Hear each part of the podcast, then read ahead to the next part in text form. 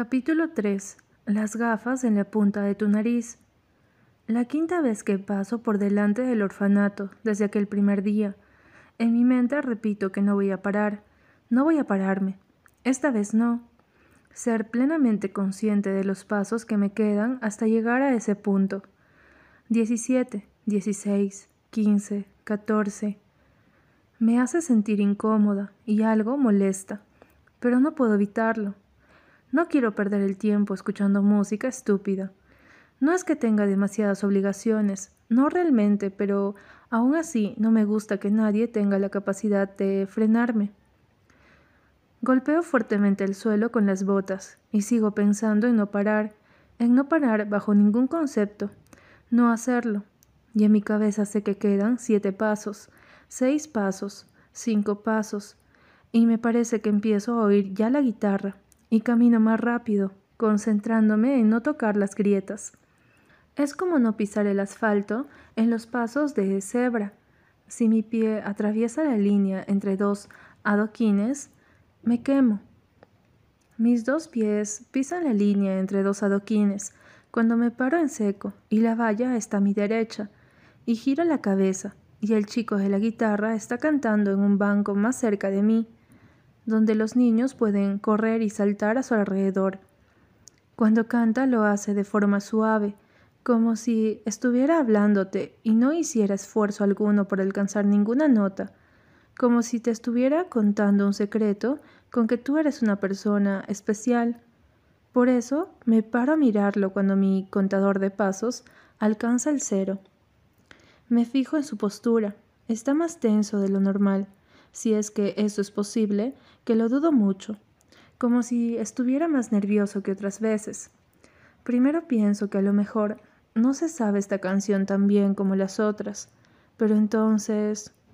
Entonces, por una milésima de segundo, veo cómo levanta los ojos. Es casi imperceptible, sobre todo porque no está muy cerca, y de nuevo lleva las gafas mal puestas, pero lo veo. Los levanta hacia mí, como si hubiera estado esperando a que apareciera, y luego vuelve la guitarra, y sus orejas se ponen rojas de una manera impresionante. Alzo las cejas. Por alguna razón, eso hace que me moleste más aún. ¿Es que pretende que le diga algo? ¿Es que le gusta que lo mire cantar? Aprieto los dientes y frunzo el ceño. He conocido a chicos así, y son todos unos engreídos. No pienso elogiarlo, no voy a decirle nada. Yo ni siquiera quiero estar aquí. Eh, eh, tú. La guitarra para y la magia vuela. Una vez, cuando era pequeña, iba en coche y se me tamponearon los oídos. Cuando su música se acaba, la sensación es la misma que cuando se me volvieron a destaponar. Está todo bien, pero de repente falta algo. Es la ausencia de sonido, ese pitido que había antes, la vibración de esas cuerdas, se nota más una vez que desaparecen. Levanta de nuevo los ojos hacia mí. Su boca está ligeramente abierta, sus ojos bastante redondos. Tiene el pelo corto y liso, hacia arriba, como si la física no le afectara. Las gafas que lleva están al borde de su nariz otra vez. Su aspecto en conjunto es el de alguien sorprendido y caótico. Ese pelo tan revuelto me recuerda al de un niño que haya sido pillado haciendo algo de travesura, aunque no sé por qué un niño travieso debería tener un pelo especialmente enredado. Por un momento me choca que la expresión de su cara no sea de superioridad, chulería, o al menos pretenda parecer encantadora. Me choca tanto que me quedo unos segundos en blanco. ¿No te molestan las gafas así?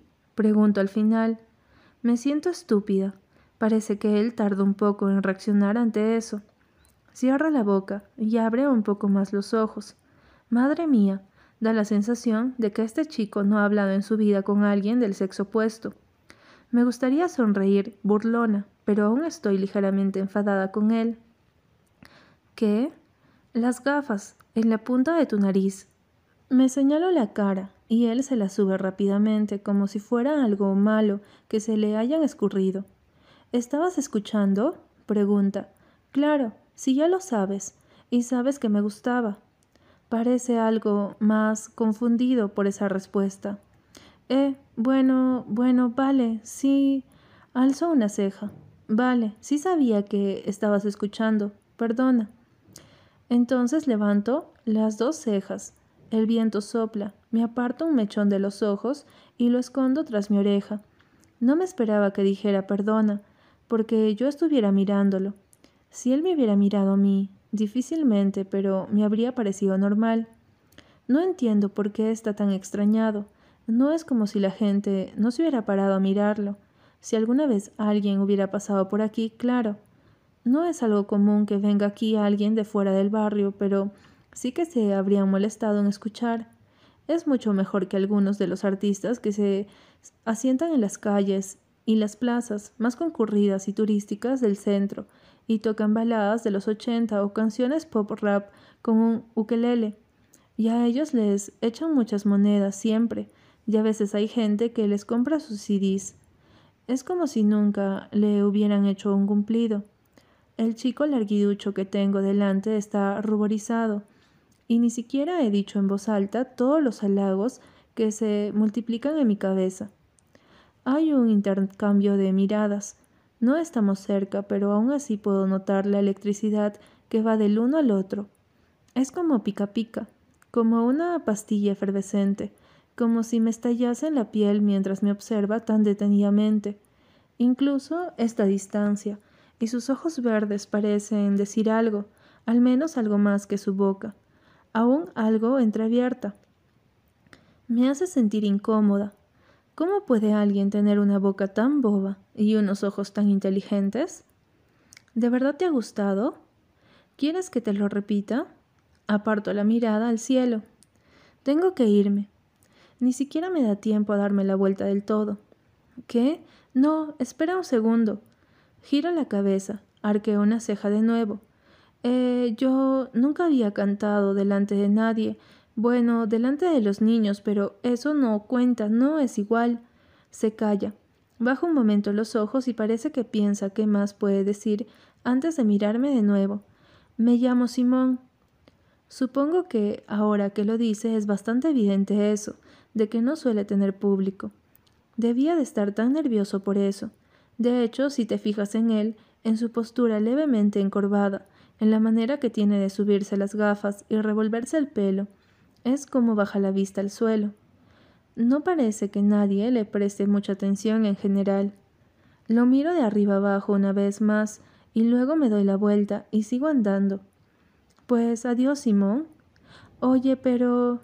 Sinceramente estoy un poco cansada ahora mismo como para intentar mantener una conversación. Me pesan los hombros y me laten los pies por haber venido andando desde las paradas después de la mía, porque me he despistado y me he pasado la de siempre. Miro el reloj de mi muñeca. A estas horas Rayban suele estar durmiendo o fuera, puede que comprando. Ojalá haya agua caliente porque me muero por una ducha. Las duchas ardiendo hacen que se me pasen todos los males, literalmente. No suelen durar mucho, porque el agua se acaba pronto, pero cinco minutos bajo el chorro son suficientes para que desaparezca mi mal humor. El motel donde vivimos tiene un cartel junto a la entrada del aparcamiento que lo precede. Es muy alto y luminoso y se ve desde más allá del principio de la fila de chalets. Dice hacia el norte, como si fuera una promesa de partida, no una condena. No miente porque Hacia allí apuntan los apartamentos, hacia el norte, a las montañas, lejos. Las montañas se ven azules desde esta distancia. Las nubes se arremolinan a veces a su alrededor, y en el invierno las cimas son blancas. Sé que algún día me marcharé en esa dirección. Y cuando mire atrás veré el cartel y le daré la razón, porque aparte de una prisión también es el pronóstico de lo que me espera. Solo quiero que signifique que me voy, no que me quedo. El motel hacia el norte tiene dos plantas de apartamentos. En la de abajo solo hay habitaciones. Para las largas estancias hay que subir unas escaleras metálicas que llevan al segundo piso. Es un corredor estrecho con una barandilla plateada que contiene el vacío hacia el suelo y lo separa de todas las puertas. Nosotras vivimos en la 36, a la derecha de las escaleras, una de las que se ven desde los coches. Puedo verla ahora, cuando solo he subido cinco escalones. Está saliendo un chico. Lleva traje, algo que definitivamente no se ve demasiado por aquí. Me quedo quieta en medio de las escaleras y observo sus movimientos. Se coloca la chaqueta, se ajusta el cinturón, tira de sus mangas y se pasa una mano por el pelo. Luego gira la cabeza a los lados, un gesto que lo hace parecer completamente culpable. Mira a los lados, nunca atrás. Me pregunto si alguno habrá mirado atrás alguna vez. Retrocedo antes de que pueda verme, bajo las escaleras de dos en dos, y me escondo en el hueco debajo de estas. Quiero observarlo más de cerca. La luz de un coche parpadea antes de que sus pies hayan tocado el suelo. Es uno de esos automóviles grandes y alargados de marca alemana, asientos de cuero blanco y carrocería azul añil. Hay un par así en la fila de los chalets, aunque creo que este viene de más lejos. Me pregunto, ¿por qué alguien con ese coche se molestaría en aparcar aquí? Es por Raven, siempre por Raven. Cuando pasa a mi lado me enojo, aunque no se fija en mí. Está más relajado de lo que yo creería que estaría un hombre que acaba de pagar por sexo. Sí, se pasa de nuevo la mano por el pelo y se humedece los labios, pero aún así sus hombros no están tensos y sus movimientos son naturales. Entra en el coche y cuando ya ha cerrado la puerta y pone una mano sobre el volante, puedo ver un brillo en su mano, un anillo, o sea que está casado. Me imagino a Revan tirada en la cama, aún desnuda, solo tapada con la sábana. Seguro que está fumando porque siempre lo hace al final. Tendrá la cabeza echada hacia atrás, soplará el humo hacia el techo y probablemente eche las cenizas en el suelo. Nunca le digo nada sobre eso, aunque odio que lo haga porque siempre tengo que limpiarlo yo. Ella está así, abandonada, mientras que para este hombre habrá acabado. Probablemente no vuelva a verla, y aunque eso no quiere decir que no vaya a volver a recurrir a alguien como ella, al menos tiene la posibilidad de escapar cuando quiera. Pero mi hermana no, porque está atada a todo esto, a esa cama y al motel. Es como las cenizas, que de alguna forma nunca desaparecerán del todo de la moqueta. Él ahora va a irse a casa, aparcará en la puerta, entrará y dejará la chaqueta en una percha, es probable que su mujer salga a recibirlo con una sonrisa y que lo bese en los labios. Puede que mi hermana lo haya besado también. Mientras veo cómo se va el coche, pienso en esa pobre mujer que está esperándolo. ¿Qué le habrá dicho para justificar su tardanza? ¿Habrá usado la vieja excusa del trabajo? Cuando el coche sale por la puerta del aparcamiento y pasa junto al cartel de hacia el norte, sé que odio a ese hombre ni siquiera sé cómo se llama, pero lo odio como odio a todos los demás y a todo en general. Me subo la capucha y tiro de las cuerdas para cerrarla un poco. No quiero que nadie me reconozca, no quiero que nadie en el mundo sepa que existo. Salgo del aparcamiento, andando rápido y con las manos en los bolsillos. Parece una huida, y en mi cabeza lo es. Raven está sola y desnuda, arriba, y me imagino que tiene la boca abierta y los ojos abiertos, y que de su garganta escapa un grito de ayuda. Y yo me voy, solo pienso en que me estoy alejando, y aunque sé que eso es mentira, que Raven no grita por mí, nunca sabré si realmente me lo he imaginado, porque me estoy yendo.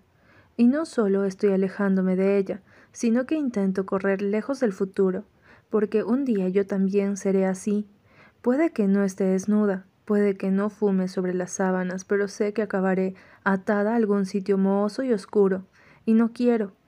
Algún día tendré su cara, mi cara será como la suya, y empezaré a volverme vieja como un pájaro blanco, y estaré sola, como Raven ahora. Si las cosas no mejoran, seremos dos cuervos compartiendo el nido. No puedo pisar las grietas de la acera. Si las piso, caigo a la lava, me quemaré los pies y arderé. Nadie podrá sacarme del fuego, y si alguien lo consiguiera, de todas formas no quedaría nada de mí que valiera la pena salvar. Parece un juego, pero no quiero caerme. Por un momento pienso que quizá fue justo eso lo que le pasó a ella. Pienso que Rachel cayó un día en un abismo, cuando nadie miraba, ni siquiera yo, y que esa es la explicación. Y por un momento tiene sentido. No sé cuándo pasó, pero pasó. Rachel cayó a la lava un día, y ya no puedo alcanzarla. No puedo ayudarla a levantarse. Está ardiendo. De repente choco tan fuerte contra alguien que el golpe me hace dar un par de pasos hacia atrás. Pienso, lava, fuego, vacío, socorro. Levanto la cabeza desconcertada. Me late rápido el corazón. Estoy mirando directamente a los ojos verdes del chico del otro lado de la valla, pero sin valla de por medio. Lo siento, exclama. No te había visto, perdona, eh, lo siento, ¿estás bien? ¿Tú? ¿Qué haces tú aquí? Hay algo incorrecto en que haya salido de ahí dentro y que ahora esté en el mismo mundo que el mío. Lo siento, yo estaba pensando en otra cosa, no te había visto. Yo tampoco lo había visto a él. Cuando lo miro de arriba abajo pienso que debe de sacarme al menos una cabeza y media. Tiene el pelo castaño, muy despeinado, y el cuello de su chaqueta vaquera está doblado hacia adentro, pero no le comento nada sobre eso. Se sube las gafas y mete las manos en los bolsillos. Yo tampoco estaba. Perdón por chocar contigo. Doy un paso hacia la derecha y él lo imita al instante. Cuando voy a esquivarlo por el otro lado, allí está otra vez. Parece un baile. Frunzo el ceño y clavo la mirada en él. ¿Me dejas pasar? Lo siento. Se echa a un lado, y esta vez es el bueno. Lo miro durante dos segundos más, y él hace lo mismo. Parece que duda, Parece que quiere irse de aquí ya. Es un poco raro el chico, la verdad. Bueno, adiós, digo, y perdón por haber chocado contigo. ¿Estás bien? pregunta él rápidamente. ¿Por qué estás llorando? Me llevo una mano a la cara. Mis dedos tocan las lágrimas y resbalan hasta mis labios con ellas. El corazón se me para, antes de volver a acelerarse, y las yemas empiezan a quemarme como si hubiera tocado algo horrible. ¿Desde cuándo estoy llorando?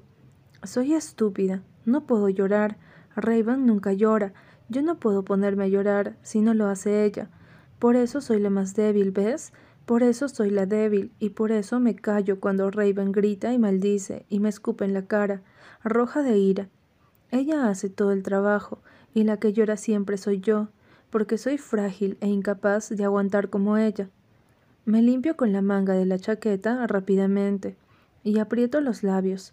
Sigue observándome fijamente, y lo más curioso es que parece preocupado, pero no tiene sentido porque ni siquiera me conoce, así que no es posible que se preocupe por mí. Estoy bien, no me mires así, tengo que irme ya, lo siento. Pero... adiós. Me llamo Simón, por si, bueno, ya sabes, lo miro de arriba abajo una última vez. Siento de nuevo el pica pica. Creía que eso ya lo habías dicho. Capítulo 4. Corre, chica, o volverá antes de que acabe el día. Mi móvil suena por todo el apartamento. Es por el eco. Hay un eco horrible aquí dentro, y es muy difícil saber de dónde viene el sonido. Estoy sola, leyendo en mi cuarto, no veo a Raven desde ayer por la noche, cuando se fue a dormir. Esta mañana, cuando me he levantado, ya no estaba. Hace eso a veces. Aún hace el suficiente calor fuera como para poder dejar la ventana de la habitación de Raven abierta, aunque sea de noche, y corre el aire. Me levanto de un salto y voy hasta la cocina, porque creo recordar que fue donde lo dejé la última vez, que miré si tenía alguna llamada perdida del trabajo. Sé que es Raven antes de contestar, porque son las once y media, y la loca de mi jefe no me llamaría a estas horas. Nadie más tiene mi teléfono, por cierto, es el número del trabajo y de las emergencias. ¿Sí? Valeria, cielo. La voz de Raven es más dulce de lo normal. Necesito un favorcito. Obviamente, siempre es porque necesita un favorcito. Nunca es solo por hablar, no espero que se ponga a charlar conmigo a estas horas, sobre todo porque no es algo que hiciera ni cuando todavía se llamaba a Rachel. Pero aún así, nunca es para contarme nada, siempre es porque ha hecho algo. Por eso dice Cielo. para que me ablande. Miro por la ventana. Es tan de noche que puedo ver mi reflejo en el cristal. ¿Qué te pasa? ¿Dónde estás? Estoy en la comisaría. Ve, la del oeste, ya sabes. Cierro los ojos y aprieto la mano, que sujeta el teléfono. A veces querría matarla. Bueno, no matarla, pero sí empujarla, gritarle que es estúpida y zarandearla. Hacer algo. A veces, cuando realmente me enfado con ella, me gustaría tener fuerzas para odiarla. Ahora no le explico que he salido antes de la sesión y que llevo aquí dos horas esperándola para cenar, o que de hecho he estado esperando tanto tiempo que al final he decidido volver a mi pequeño cuarto para terminar el libro que tomé prestado de la biblioteca, con el estómago vacío. Tampoco le digo que había preparado los espaguetis con verduras, porque así le gustan a ella, sin queso para que no engorden, ni que quería darle el dinero con el que me han pagado hoy, que es mucho, para que se pusiera contenta. No, no le digo nada. Yo nunca digo nada. Simplemente me muevo y me agacho debajo de mi cama, con el teléfono entre el hombro y la oreja. Puedo escuchar su respiración desde el otro lado. Val, ¿me has colgado? No, no te he colgado. Sé qué comisaría es. Voy para allá, espérame. No es como si fuera a irme de aquí, así que tranquila. Eso sí, date prisa. Ella cuelga y apoya la cabeza en el borde de la cama. Siempre tengo que estar sacándola de algún agujero oscuro, aunque nunca del definitivo.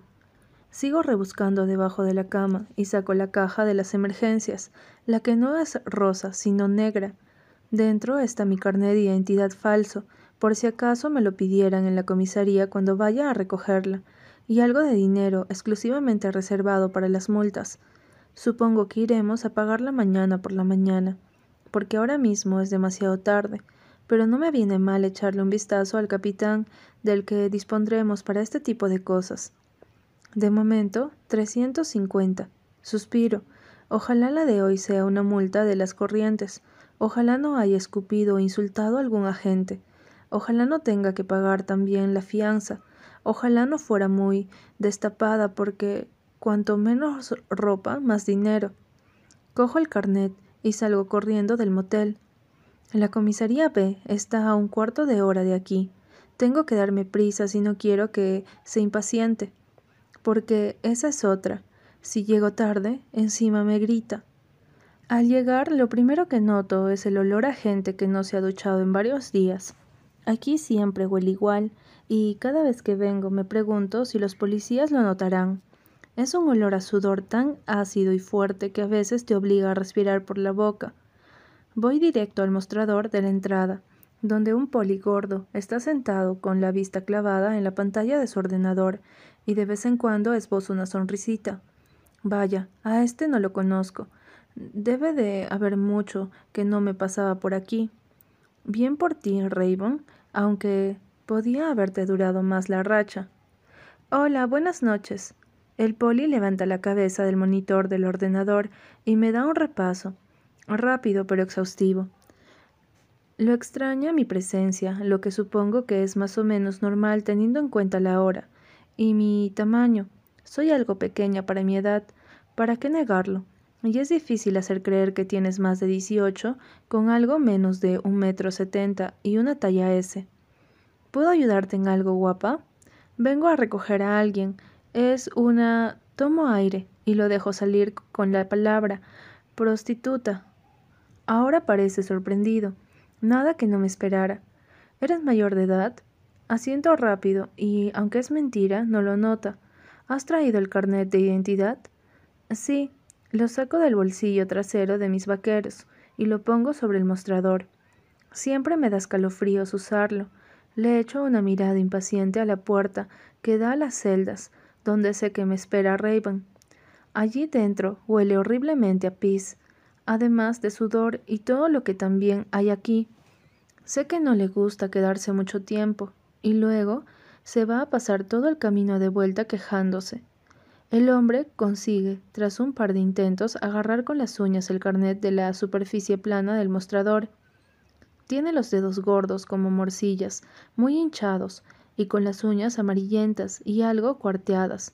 Le echa una mirada rápida y me lo devuelve. Bueno, ya sabes, no hacía falta que vinieras, pero este tipo de cosas siempre ayudan. Son trescientos. Toma, tienes que ir con este recibo al ayuntamiento. Ya, me muerdo la lengua para no decir algo como que es muy probable que yo haya pisado más veces al ayuntamiento que él. He ido tan a menudo que de hecho el guardia que siempre está en la puerta suele saludarme por mi nombre y nunca deja de mirarme hasta que yo le contesto Buenos días a ti también, Jimmy. Vale. Levanta la vista y mueve los ojos como si buscara a alguien o estuviera intentando decidir qué tomar del escaparate de una pastelería. Espera, esto no se puede quedar vacío. Voy a buscar a alguien. Quédate aquí un momento. Ahora vamos a por ella. El policía sale del mostrador y deja esto vacío para buscar a otro chico que lo vigile para que no se quede vacío. Pienso, perfecto, gente competente. Me quedo mirando su espalda mientras desaparece. Lleva la ropa muy tirante. Cuando se ha ido, clavo la vista en la encimera. Tiene marcas de boli como si alguien hubiera apretado mucho al escribir y también golpes, arañazos y manchas de otro tipo. El bolígrafo está unido a la mesa por una cadenita y está tenido que ser reforzada por celo porque alguien intentó llevárselo. Aburrida, me inclino un poco hacia adelante y me fijo en el monitor. El poli estaba viendo un video de caídas tontas en YouTube. Lo ha dejado parado, en un chico a punto de comerse el suelo al caer de un skate. Buena forma de estar completamente alerta. Sí, señor. ¿Qué haces? Me pongo tensa como un palo. Creía que la gente se había ido. Mierda. Cuando me doy la vuelta nerviosa, a pesar de que no he hecho nada malo, me salta un poco el corazón.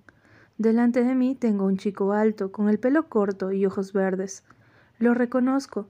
Es él otra vez. Es el de la guitarra, el del orfanato. Sander o algo así. ¿Tú? Decimos los dos al mismo tiempo. Esta vez incluso yo abro la boca. ¿Qué haces aquí? ¿Qué hago yo aquí? Mi padre es el jefe de la policía. ¿Y tú? ¿Que su padre es el qué? Debe ser una broma. Mira al chico de arriba abajo.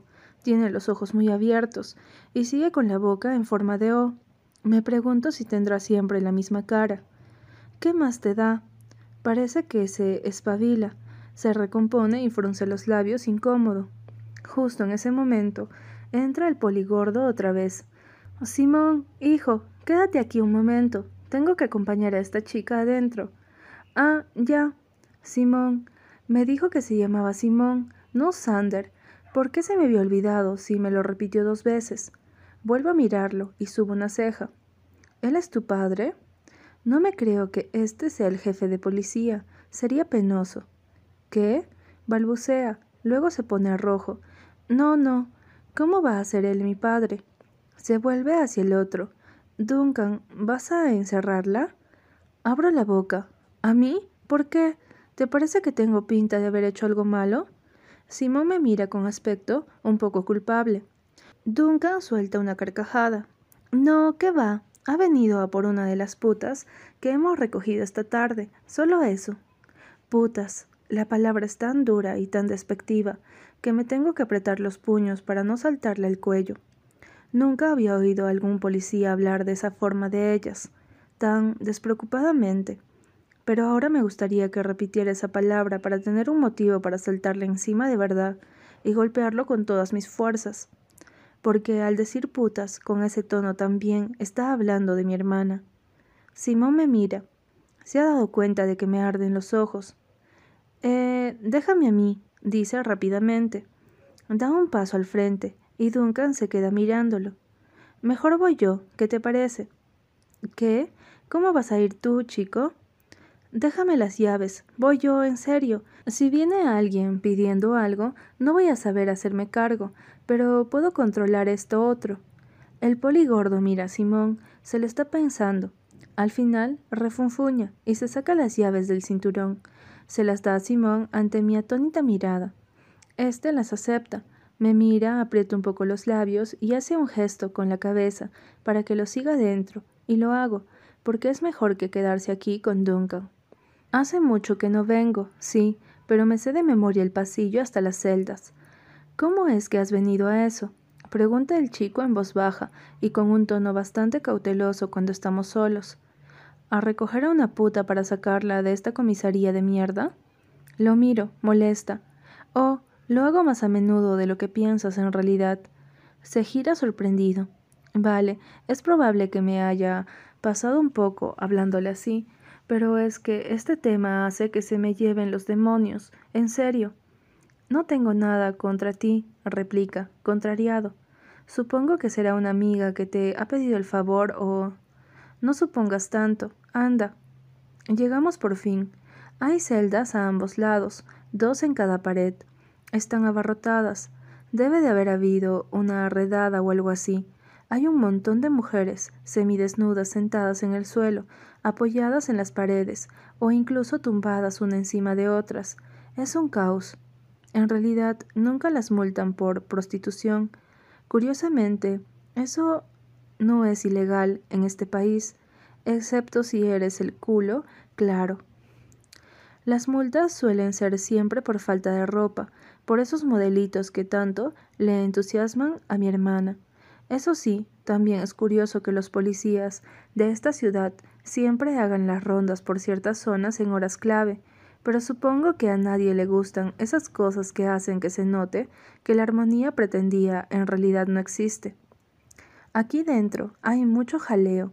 Están todas hablando y, como es normal, gritan para que su conversación se oiga por encima de las otras. Es como una lucha, a ver quién puede más. Eh, dice Simón, parecen algo intimidado por las mujeres, que nos rodean. Carraspea y alza la voz. Eh, cállense un momento, por favor. Val. Hay revuelo en una de las celdas de mi derecha. Val. Oh, ya era hora. Dios, te haces de rogar. Me muevo hacia allí. Tengo que contener las ganas de llamarla también. Las otras mujeres se apartan y su cara aparece. No puedo evitar sentir más alivio que enfado cada vez que veo que está bien. Ay, Val, gracias al cielo. Saca los brazos por los barrotes de forma algo dramática. Gracias, gracias, cariño. Si no hubieras venido, habría tenido que esperar por lo menos otras cuatro o cinco horas hasta que nos soltaran. No me gusta que Raven me llame cariño, y menos en público, y por los motivos que lo hace. Probablemente no hubiera dicho eso si Simón no estuviera delante. Quiere hacérsela simpática, eso es todo. Soy consciente de que no va a volver a decirlo hasta la próxima vez que la cojan y me necesite. Vamos, me giro hacia él. Sácala, es ella. Simón se equivoca dos veces al ir a meter las llaves en la cerradura de la celda. El barullo parece haberse calmado un poco. Las mujeres se ríen por lo bajo y a mi espalda oigo comentarios tipo ¡Qué adorable! Y mira el color de sus orejas, por favor. Una dice algo sobre sus hombros, sobre clavar las uñas en ellos o algo así. Y supongo que lo oye porque sus orejas se ponen más rojas aún. Por fin, abre la celda y mi hermana sale corriendo. Gracias, cielo. Raven le sonríe y le pasa una mano por debajo de la barbilla de forma cariñosa. Eso me molesta, no sé por qué. Empieza a andar hacia la salida sin esperarme, y yo fulmino con la mirada su espalda. Es estúpida. Simón me agarra del brazo cuando voy a seguirla. Eh, ¿es tu madre? No, ¿mi madre? ¿En serio? ¿Mi madre? ¿Cómo va a ser mi madre? ¿Se ha parado a mirarla bien o es que tiene las gafas demasiado empañadas de la emoción? ¿Tu hermana? En serio, ¿qué coño te importa? Aprieta los labios de nuevo, los abre como si fuera a decir algo, y luego cierra la boca de nuevo. Bueno, vale, lo siento. Otra vez, es la enésima vez que este chico me dice que lo siente, sin haber hecho nada especialmente malo. Me sorprende porque, aunque no sé cómo, sé que lo dice de verdad. Lo veo en sus ojos verdes, y me sorprende también porque hace tiempo que nadie me dice lo siento, como si realmente lo sintiera. Me retuerzo las manos, me muerdo el labio y luego salgo detrás de Raven por el pasillo. Ya está fuera, despidiéndose del poli con una sonrisita. Que no vuelva a verte, le dice él con un tono despectivo. aunque está mirándole las tetas de una forma totalmente descarada. Tranquilo, Duncan. Mi hermana se va de la vuelta hacia la puerta. Es Duncan. Lo sé. Y vuelve a sonreírle. Le echo una mirada breve al poli y me lo imagino atragantándose con uno de las donuts que seguro que come a menudo por reírse de uno de los videos de YouTube que le he pillado viendo. Luego, corro un poco más para alcanzar a Raven, pero justo cuando voy a llegar a su altura, Simón me agarra del brazo otra vez. ¿Qué pasa ahora? Primero miro su mano agarrándome, luego levanto los ojos hasta los suyos. Son brillantes y oscuros. Me suelto de un tirón. Eh, yo... se rasca la nuca, guiña un poco un ojo. Bueno, supongo que ya nos veremos, por el barrio y eso. Supongo que ya nos veremos. No entiendo nada. ¿Cómo que nos veremos? ¿Por qué iba a querer verlo? Y lo más importante, después de verme recoger a Raven de la cárcel con una multa que a fin de cuentas viene por prostitución, ¿por qué querría él verme a mí? No tiene sentido. Lo miro fijamente a los ojos sin contestar y por la nuca siento una sensación extraña, como de plumas o frío. Es molesto y agradable al mismo tiempo, pero no dejo de mirarlo, ni siquiera pestañeo, como si al aguantar más tiempo la sensación fuera a durar más siempre y de repente pudiera entender ese comentario. ¿Nos veremos? Corre, chica, dice el poligordo, despertándome de repente, o se te escapará y volverá aquí antes de que acabe el día. Raven anda de forma tranquila por el borde de la acera. Se ha bajado la falda y ahora le llega por la mitad del muslo, lo que hace que su atuendo sea menos humillante que antes. Tiene los brazos extendidos a los lados y los pies le tiemblan un poco antes de apoyarlos bien en el bordillo roto. Su pelo vuela por el viento y parece una ala de plumas blancas más que nunca. Nadie diría que ha estado más de cinco minutos ahí dentro, Parece una niña pequeña e irónicamente la viva imagen de la inocencia. ¿No puedes correr con esos tacones o qué pasa? gruño, poniéndome a su altura. Nos han rodeado. ¿Qué quieres que haga? Estaban por todas partes y además nunca conviene correr. Hace un movimiento con la mano. ¿De cuánto es? Trescientos. Así que sí que podías haberlo intentado un poquito. Me han puesto multas más altas. No es gracioso. Ya lo sé, Valeria. Mañana iré al ayuntamiento a pagarla. ¿Vale? No te agobies. Siempre me siento mal cuando me enfado con ella, aunque esté en todo mi derecho de hacerlo. A Rayban siempre intenta quitarle importancia como si no fuera con ella o no fuera grave. Pero es que eso me pone furiosa, porque lo es. Es grave y va con ella. Debería pararlo. Parar en general pero no lo hace. A veces ni siquiera estoy segura de que sepa que debería parar. Me meto las manos en los bolsillos. Rayban se mete una en el sujetador y saca un paquete arrugado de tabaco con un mechero dentro. Me sorprendería si no lo hubiera visto sacar tabaco de sitios más extravagantes que ese. Hace frío. Ese chico, Val, ¿lo conocías? Porque parecía que sí. ¿A quién? Sé que habla de Simón, al de la comisaría, el que te ha acompañado adentro. Te comportabas como si lo hubieras visto antes. Me he comportado como si me avergonzara de ella, en realidad. Me encojo un poco, aunque no puede verme, porque va delante de mí. Lo he visto un par de veces, pero no lo conozco de nada. Me viene muy bien que tengas un amiguito ahí dentro, ¿sabes? Siempre que se convierta en algún tipo de enchufe, puedes hacer lo que quieras con él. A lo mejor incluso podrían pasarme algunas infracciones. Forma las comillas en el aire con los dedos. De vez en cuando. ¿Te imaginas? Eso sí que estaría bien. Raven deja un camino de humo a su espalda. Cuando expira, toso y me aparto. Lo ha hecho a propósito. No es mi amiguito y no va a ser un enchufe, Raven. Si quieres que no te pongan multas, vístete con más ropa. Ya, claro, dice ella, y se ríe, porque tú me lo mandes. Se ríe de nuevo y se echa a correr calle abajo a toda velocidad.